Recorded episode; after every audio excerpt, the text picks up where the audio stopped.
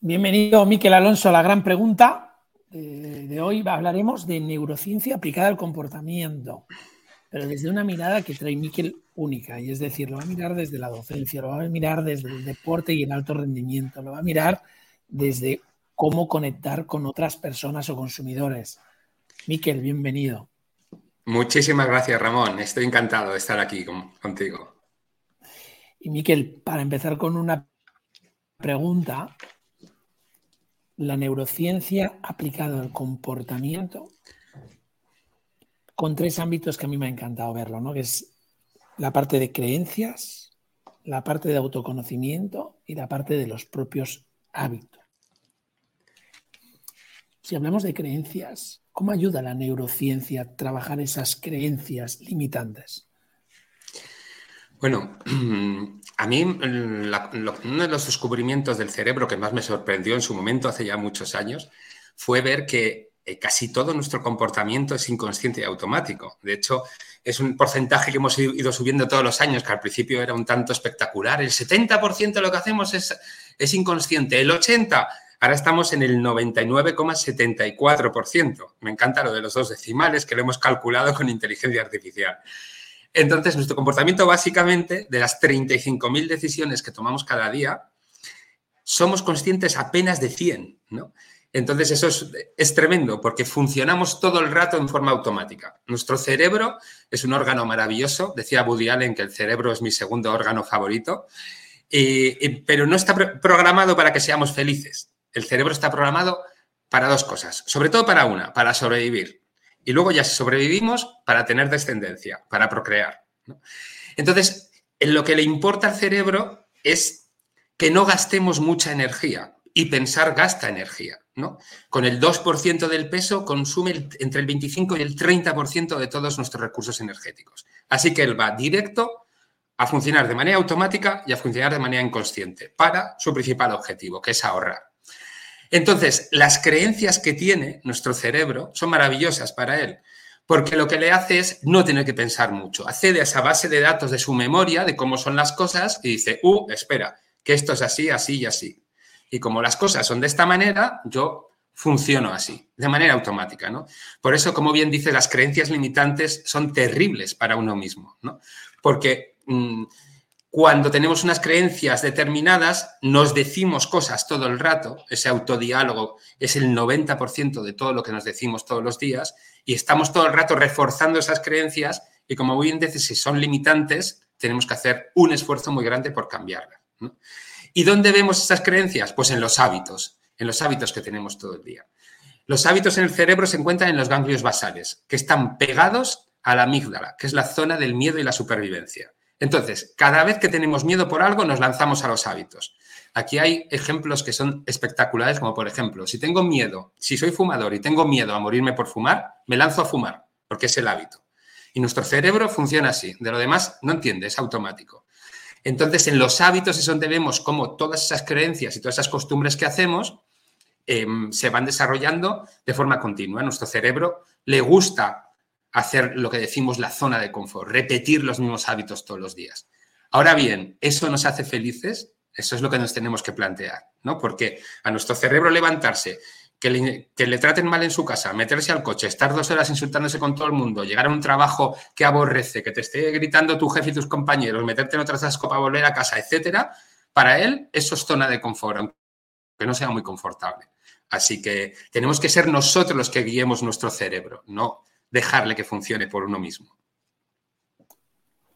Y empezando por 99,4%, es un dato mm, curioso ante todo. 74, es 99,74.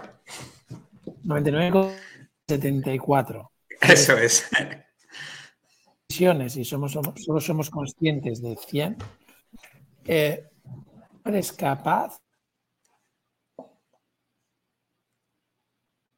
autoconocimiento? O sea, ¿cómo le vas metiendo mayor identidad y mayor autoconocimiento para cambiar casi esa parte de identidad y autoconocimiento para ir a hábitos? Pues eh, curiosamente dedicamos poco esfuerzo a, conocer, a conocernos a nosotros mismos. No nos procuramos ese conocimiento y funcionamos de manera automática.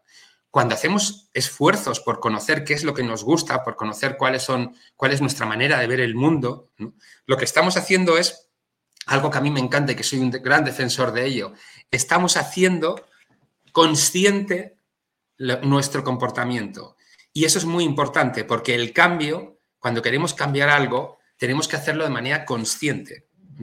Entonces, eh, es, eh, el autoconocimiento nos ayuda a decir, oye, yo no, no soy así, o a mí no me gusta que me traten así, o yo prefiero un trabajo en el que esto. Y todo eso, toda esa manera de conocernos nos ayuda a que esas creencias y esos hábitos cambien. ¿no? Por eso es tan importante eh, conocernos como somos, pero hay que hacer un esfuerzo para ello. Hay que hacer un esfuerzo consciente. Siempre que hablo de esfuerzo consciente, estoy hablando de gastar, de gastar energía. ¿no? Y ya ni te cuento si después de ese esfuerzo consciente que hacemos por conocernos, descubrimos que hay cosas que queremos cambiar de nosotros mismos. Y ahí tenemos buenas noticias y malas noticias. Voy a empezar por las malas. A mí me gusta empezar, prefiero acabar con las buenas. Hay gente que es lo contrario. Pero también en esto nuestro cerebro está programado para eh, empezar o terminar con, de, forma prioritaria con unas u otras. Las malas son que el cambio requiere energía. Entonces, vamos a tener una pequeña resistencia a ese cambio, porque el cerebro va a decir, venga, sigue haciendo lo de siempre. ¿No ves que si no tengo que gastar y, gastar no me gusta porque pongo en peligro nuestra supervivencia, sigue con este rollo de levantarte, etcétera, como todos estos días?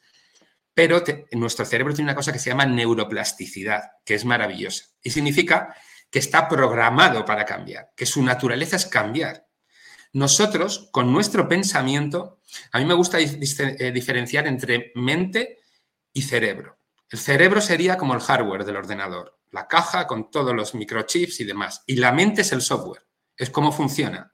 Entonces nosotros con nuestra mente, con lo que pensamos, cambiamos físicamente nuestro cerebro. Esto es lo que es alucinante. Se crean conexiones neuronales y se destruyen otras que son más débiles con nuestra manera, con cómo pensamos. Solamente por estar escuchando ahora mismo este podcast, nuestro cerebro está creando nuevas conexiones cerebrales. Y eso es maravilloso, porque está haciendo que vayamos cambiando. Así que tenemos que hacer un esfuerzo por conocernos para saber qué queremos ser y decir a nuestro cerebro, oye, esto se llama neuroplasticidad autodirigida, oye, cambia hacia allí, conviérteme en esto. O sea, tenemos mecanismos cerebrales que nos ayudan a conseguir eso, a conseguir quienes queremos ser. Y también técnicas, por supuesto, para ayudarnos. Hablaba de, háblanos de alguna técnica que nos podamos apoyar en ella. Para, ese cambio, ¿no? De, vale, yo soy esto, lo que pasa que en esta profundidad de autoconocimiento descubro que esto me aporta más valor y yo aporto más valor. Entonces, ahora pon técnicas para poder ir a ese otro, que, ese otro ser que aporta más valor, que, es más, que se siente más pleno, más alegre, más. Muy bien. Una de las, mis técnicas favoritas, que además utilizamos mucho en neurociencia, es la visualización. Esto lo utilizamos no solo a nivel eh, en, el, ámbito de la empresa, vamos a decirlo profesional, empresarial, sino también en el ámbito del deporte y en cualquier ámbito de la vida. Como eh, decía, para nuestro cerebro, eh, nuestro cerebro tiene una cosa que se llama neuroplasticidad autodirigida.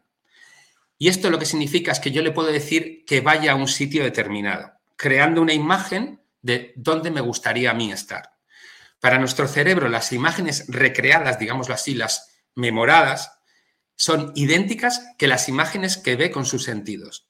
Esto es lo que Antonio Damasio, uno de los grandes neurocientíficos que, que, vamos, a mí, yo basé mi tesis doctoral en él, es lo que llamaba la memoria del futuro, ¿no? Entonces, que es cuando mm, nos podemos a pensar sobre algo que va a ocurrir y nos genera unas emociones. Entonces, visualizar es importantísimo para el cerebro, porque estamos creando una realidad que le estamos diciendo al cerebro que puede llegar a existir y que vayamos directos hacia allí. Yo siempre pongo ejemplos de deportistas, ¿no? pero también hay ejemplos de, personas eh, que hacen logros increíbles. El otro día estaba viendo el documental de Arnold, Arnold Schwarzenegger, y me encantaba porque decía, yo visualicé algo, visualizo esto y dije, voy allí, porque esto puede ser, puedo ser capaz de esto. Y tuvo una de deporte, una de, desarrollo profesional a nivel de actor y otra de político. Y tuvo esas tres visualizaciones y fue a las tres y hasta que no llegó a ellas no paró. Entonces, como decía, para nuestro cerebro, esas, esas imágenes que creamos son idénticas a las imágenes de la realidad. Y me gustan ejemplos pues de Ana Peleteiro, de la, de la eh, saltadora de triple salto, de atletismo, que me encantó porque cuando consiguió la, la medalla en, en, los Juegos Olímpicos de Tokio, le dijeron, oye, Ana, ¿y qué has sentido cuando, cuando lograste la medalla y después de saltar? Y dijo, pues es he sentido lo que ya sabía que iba a sentir, porque he estado ahí cientos de veces. Dice, yo practico la visualización muchísimo y ella de hecho lo practica con tres técnicas de visualización, como primera persona, como segunda persona y como tercera persona.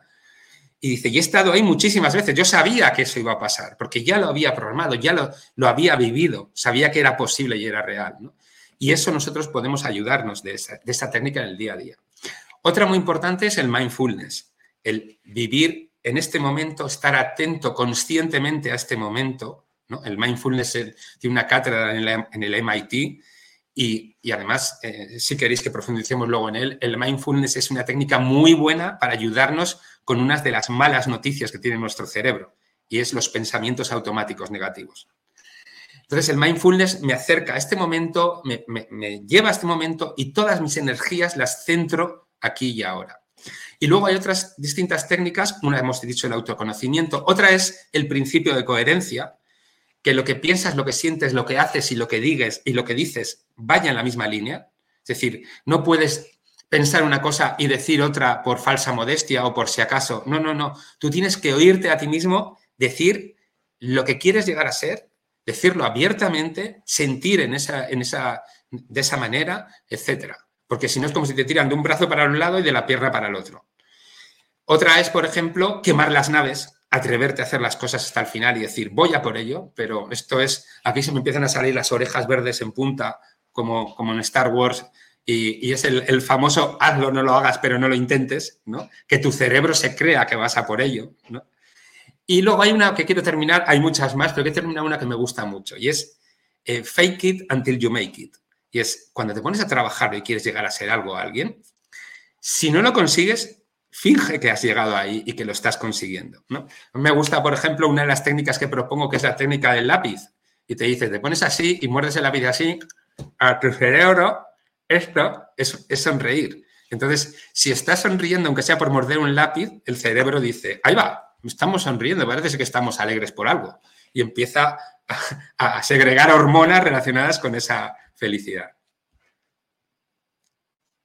Venga, y entonces, Visualización eh, como una técnica, tres tipos de visualizaciones, tú, el otro, el otro, mm, tercera persona incluso.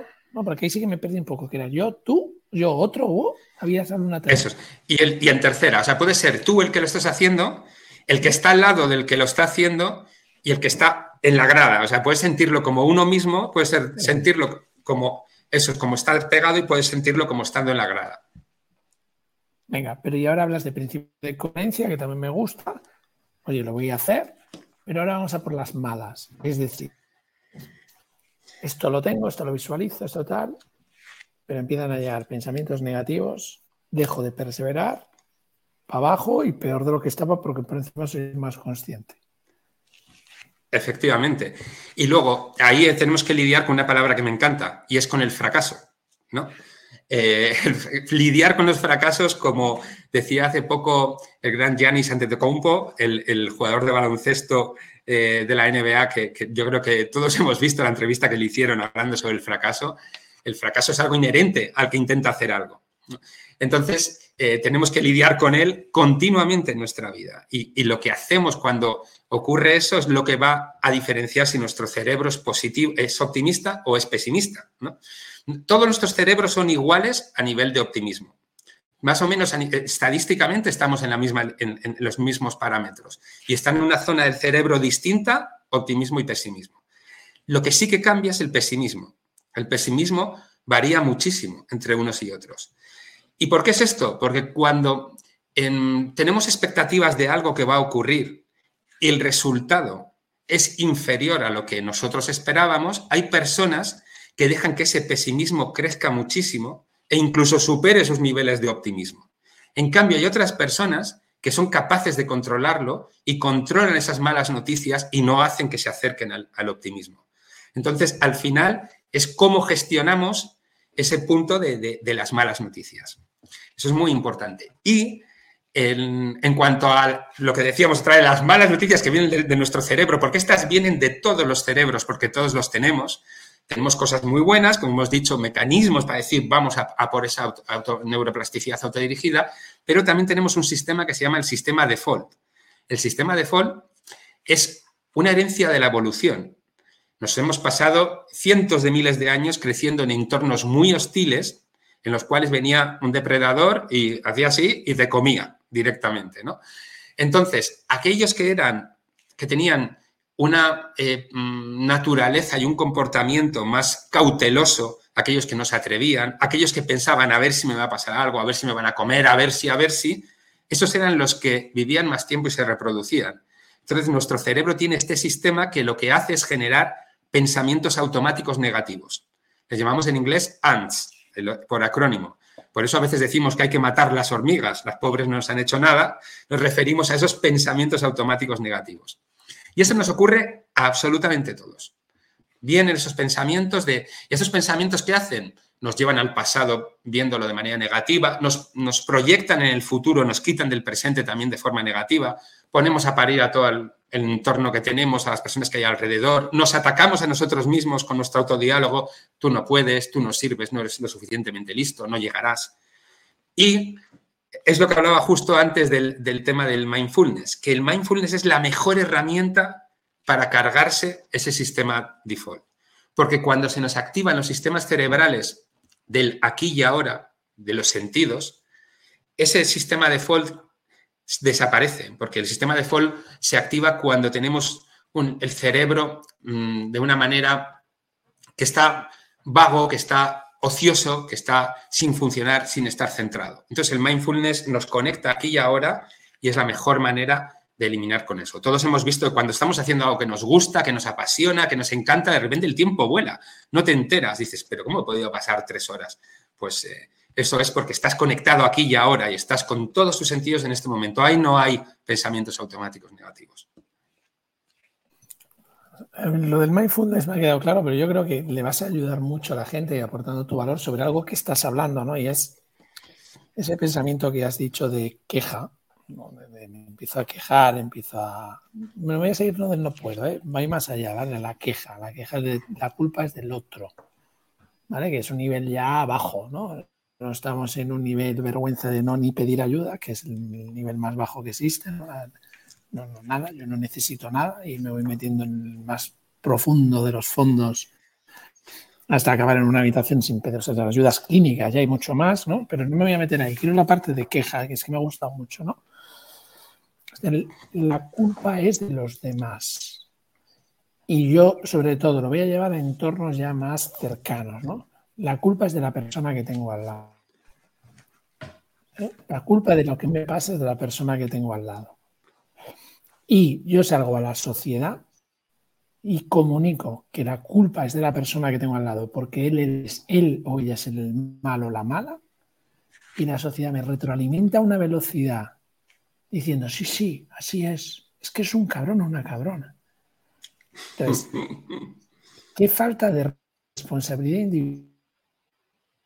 y de conciencia de la sociedad para permitir estos comportamientos. O sea, es ese 99,74 de gente que no, que no, que, prefiere echarle la culpa al otro, el otro es un cabrón, una cabrona y todos le retroalimentan. Es esto, esto es lo que hemos construido. Bueno, lo, primero es que em, la queja a mí es un tema que me encanta hablar de, la queja. Yo siempre pongo la queja al mismo nivel que aburrirse hay que evitar aburrirse y hay que evitar quejarse. La queja es malísima para nuestra salud.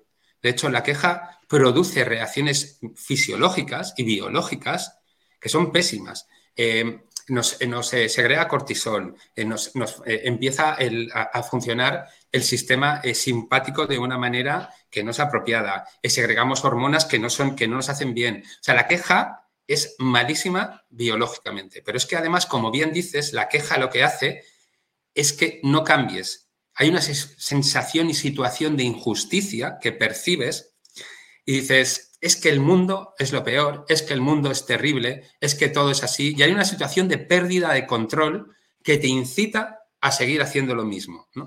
A mí lo que hablas a nivel social, eso me encanta, porque eh, yo llevo mucho tiempo diciendo que hay que tener mucho cuidado con las, con las comunicaciones que nos llegan de los distintos agentes sociales. Porque hay muchas veces ya muchas personas que no les interesa que tú cambies, les interesa que sigas igual, haciendo lo mismo y lo de siempre. ¿no? Entonces tú eres el que tienes que ponerte a pensar, planificar, que es muy importante, otra herramienta muy importante, planificar dónde quieres llegar, quién quieres ser y a ponerte a trabajar para ello. Entonces, es verdad que esa asunción del control externa es malísima porque te quita, por ejemplo, las herramientas de poder cambiarlo. Dices, es que con yo sin ayuda, sin apoyo, con esta gente alrededor, en este mundo en el que vivimos, no voy a poder conseguir mis metas y eso ya te inhibe de, ponerte a trabajar para ello, porque estás en un entorno que no te lo permite.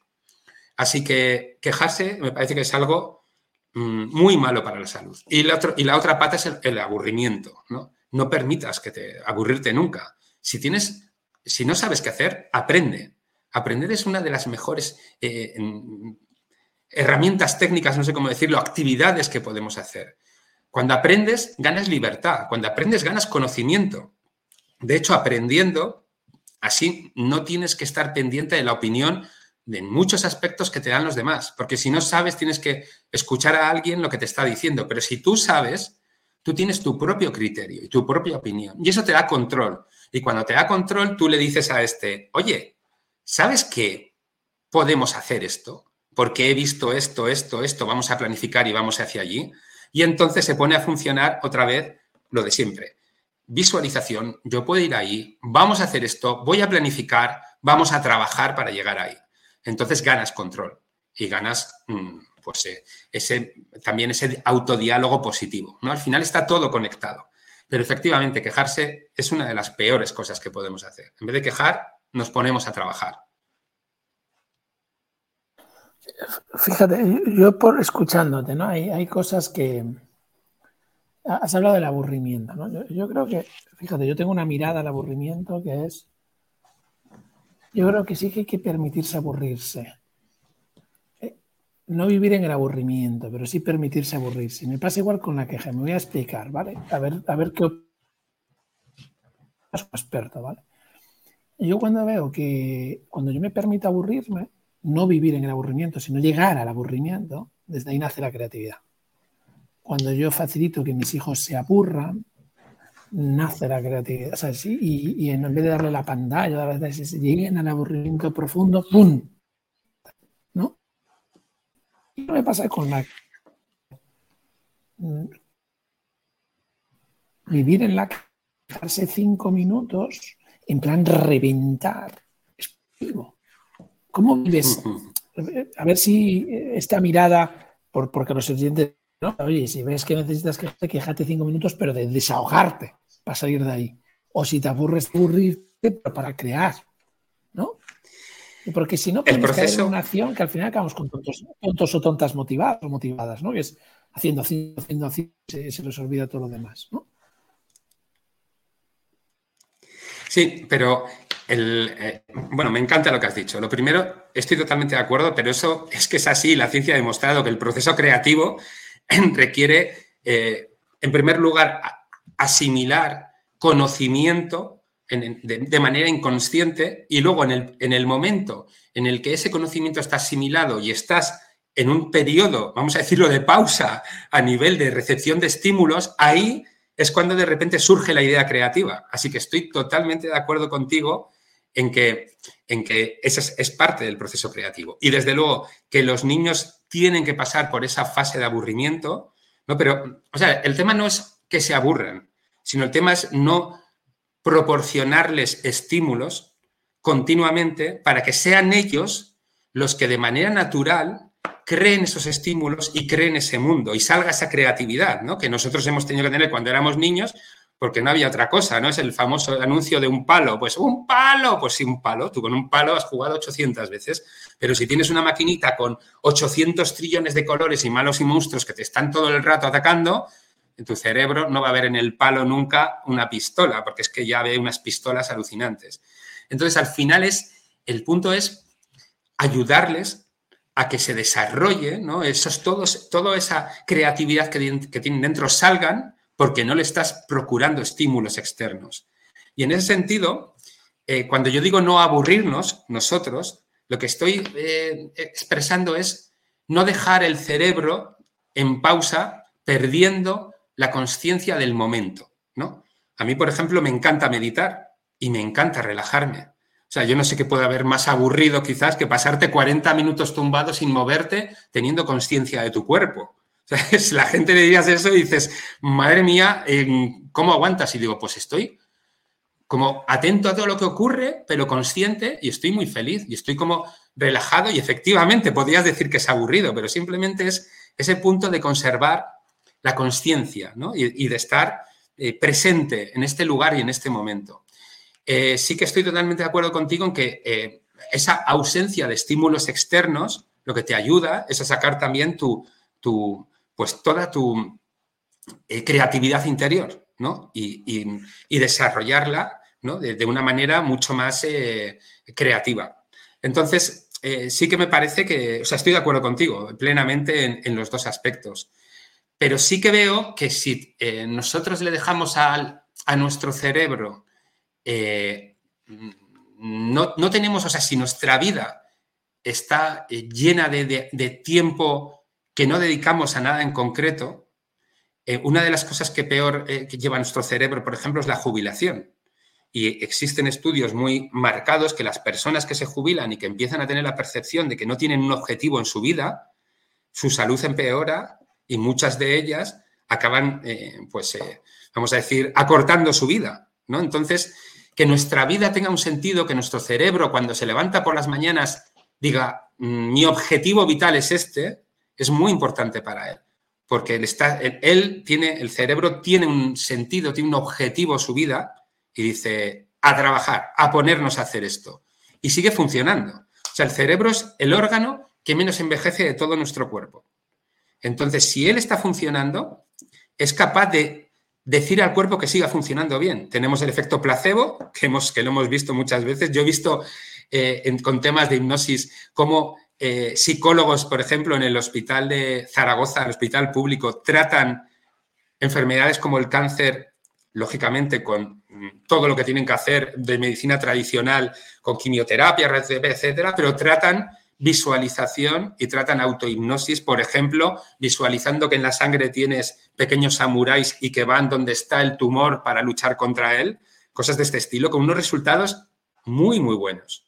Entonces, que, nuestro cerebro, que nosotros, que nuestro cerebro se levante y diga, tengo este objetivo y esta misión vital que tengo que seguir con ella, así que adelante es muy importante, ¿no? O sea, no podemos estar sin, sin objetivo vital, porque eso, mm, cuando ocurre eso, el propio cerebro empieza a decir, bueno, si es que tampoco tenemos gran cosa que hacer, en el fondo eh, tampoco es tan grave si, si no seguimos adelante, ¿no? Fíjate que, otro detalle has dicho, ¿no? Que es como la medicina tradicional o esa visualización, ¿no? Y como nuestro cerebro dice, no, yo soy de A, no, yo soy de B. Y me enroco en que soy A de B y además es lo bueno, lo tuyo es lo malo. ¿Sí? Entonces parecemos dos, son niños quejándose, ¿no? Como esas discusiones estúpidas, vistas desde fuera, es como yo soy de este partido, no de este otro. Hay muy poco pensamiento crítico en esto, ¿no? Y, entonces espíritu aventurero, que era lo último que te quería preguntar. Para terminar, ¿qué, qué es esto del espíritu aventurero? Bueno, a mí me gusta meterle lo de plenitud aventurera, ¿no? Pero, ¿qué es esto del espíritu aventurero? De sentirte pleno, pero aventurero.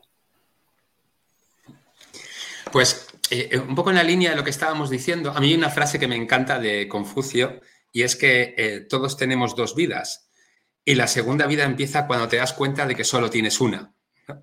Y, sí que es verdad que em, a nuestro, eh, si nos centramos solamente en sobrevivir, y en la supervivencia es la trampa que tiene nuestro cerebro. Si nos centramos en sobrevivir, al final, eh, como no tenemos ese objetivo vital, eh, nuestros niveles de felicidad, pues poco a poco se van reduciendo. Y poco a poco vamos pues vagando por el mundo de una manera pues más o menos como alma en pena, ¿no? Diciendo, bueno, pues seguimos adelante, bueno, pues yo no he podido hacer esto, bueno, etcétera. Entonces, lo mejor que podemos hacer por nuestro cerebro, por nuestra vida, por todo en general, es realmente vivir. Es vivir la vida, ¿no? A mí hay eh, algunos discursos que me encantan, mm, eh, así clásicos, ¿no? Y uno de ellos es uno de Denzel Washington, que, que me encantó, porque decía Denzel Washington, corred riesgos, ¿no? Se dice, sobre todo a nivel profesional. Me encanta, me encanta que lo decía sobre todo, estaba en una universidad y van a salir los, chavales de último año, decía, corred riesgo, sobre todo a nivel profesional, atreveos, atreveos a, soñar con conseguir las cosas, ¿no? Tengo un, profesor amigo en la Siri University que hace poco me invitó a, a una ponencia en su escuela de soñadores, les llama. Y en esa escuela de soñadores lleva gente pues que, pues que mm, como, como al principio, que tiene un sueño y que dice, pues yo voy a ir a por esto, yo quiero hacer que la gente comprenda que la neurociencia, la apliquemos, etcétera. Y otro, yo quiero que... Y, al final, cuando tienes ese, ese objetivo vital, esa, ese sueño que quieres alcanzar, ¿no? esa aventura, que en el fondo es una aventura ¿no? vital, eh, no solamente el tiempo se te pasa rápido, no te vienen las ads ni demás, sino que tu cerebro está activo todo el rato y está creativo también, está todo el rato diciendo, venga, vamos por aquí, venga, vamos por allá. Y poco a poco vas percibiendo que puedes llegar a, ser esa persona que quieres y vas cambiando, además, que, a mí me encanta el cambio. ¿no? Yo eh, muchas veces digo que personas que me conocían hace cinco años y que no he hablado con ellas, a día de hoy no me conocen. Soy otra persona distinta. Es una persona totalmente distinta. Entonces, esa aventura vital al final es lo que, lo que nos hace realmente estar vivos, ¿no? Esa aventura, ojo, que muchas veces conlleva mucho fracaso, ¿eh? porque yo, de decir aquí, que llevo cinco años fracasando sin parar. Siempre digo, yo para conseguir algo necesito intentarlo. Hay gente que llega, tira la, esto y le da al centro de la diana. Yo tiro el dardo y me pego en el pie el primero. Y luego digo, vamos a ver si va hacia adelante. Y, es un continuo fracasar, pero es un fracasar que si, que si eres capaz, o sea, si estás preparado para ello, te hace sentirte todavía más vivo y vuelves a aprender, ¿no? Lo que decimos antes, y vuelves a esa experiencia. Y, a mí me parece que esa, es lo que es realmente la aventura, ¿no? Y, ahí es cuando nuestro cerebro sí que está, se levanta y dice, wow, hoy, hoy qué día tengo, hoy qué maravilla, ¿no? es, y eso, es, eso es, maravilloso, ¿no? Es, increíble. Entonces yo animo pues a, tener esa experiencia, ¿no? A todas las personas que, que, que muchas veces simplemente con un poco de planificación. la planificación es una herramienta que me parece fundamental. Y yo, hablo mucho de emociones, comportamiento, emociones, la vida, la vitalidad, y luego ya soy un cortarrollos cuando digo, ¿qué harías para todo esto? Planificar. Y dicen, jo, pues vaya, con el de las emociones. pues sí, es que cuando tú planificas, empiezas a ver el camino. Y esa visualización la empiezas a ver realidad. Dices, estaré aquí, luego estoy aquí, luego estoy, o, o mejor todavía, todo lo contrario. Voy a llegar allá arriba el siguiente paso es este, este, este y hasta la realidad de hoy, ¿no? Y dices, ostras, si estoy aquí, puedo estar dentro de X tiempo en el siguiente paso. Y eso es, eso es maravilloso, ¿no? Esa, esa aventura de decir, a por ello, venga. Hay una, un estudio que me encanta, de, es una universidad americana, ¿verdad? No recuerdo cuál, pero vamos, que, está, que es muy accesible eh, buscándolo, y es eh, de qué se arrepienten las personas justo antes de morirse es un estudio un poco, pues eso, eh, que tiene su, miga, porque están preguntando a las personas que se mueren de qué se arrepienten. Y lo, de lo que más se arrepienten todas las personas es de haber deseado algo y de no haberlo intentado. ¿no? Ese punto de decir, o sea, no se arrepienten de haber fracasado. Hice esto y fracasé y me arrepiento. No, no, sino se arrepienten de decir, no me atreví. Por cerrar, vale, que nos vamos ya, pero, pero con esa intervención que has hecho y por cerrar, ¿de qué se arrepienten? De no haber sido seres humanos es decir, tener un sueño e ir a por él, construir futuros y convertirse en ciudadanos que son meros votantes que son tangibles y que siguen el mismo carril. O sea, que lo que previene al ciudadano es el ser humano. También después hay que ser ciudadano, pero hay que, hay que ser primero ser humano. Y de eso te despedir y siempre. Así que gracias, Miquel, tu gran por haber intervenido en la gran pregunta. Muchísimas gracias a ti, Ramón. Un placer estar aquí contigo. Un abrazo grande. Hasta aquí la gran pregunta de hoy. Si quieres seguir creciendo como líder, entra en beforget.com barra modelo y descubre paso a paso cómo ser un líder que consigue resultados exponenciales, porque tú te mereces la exponencialidad.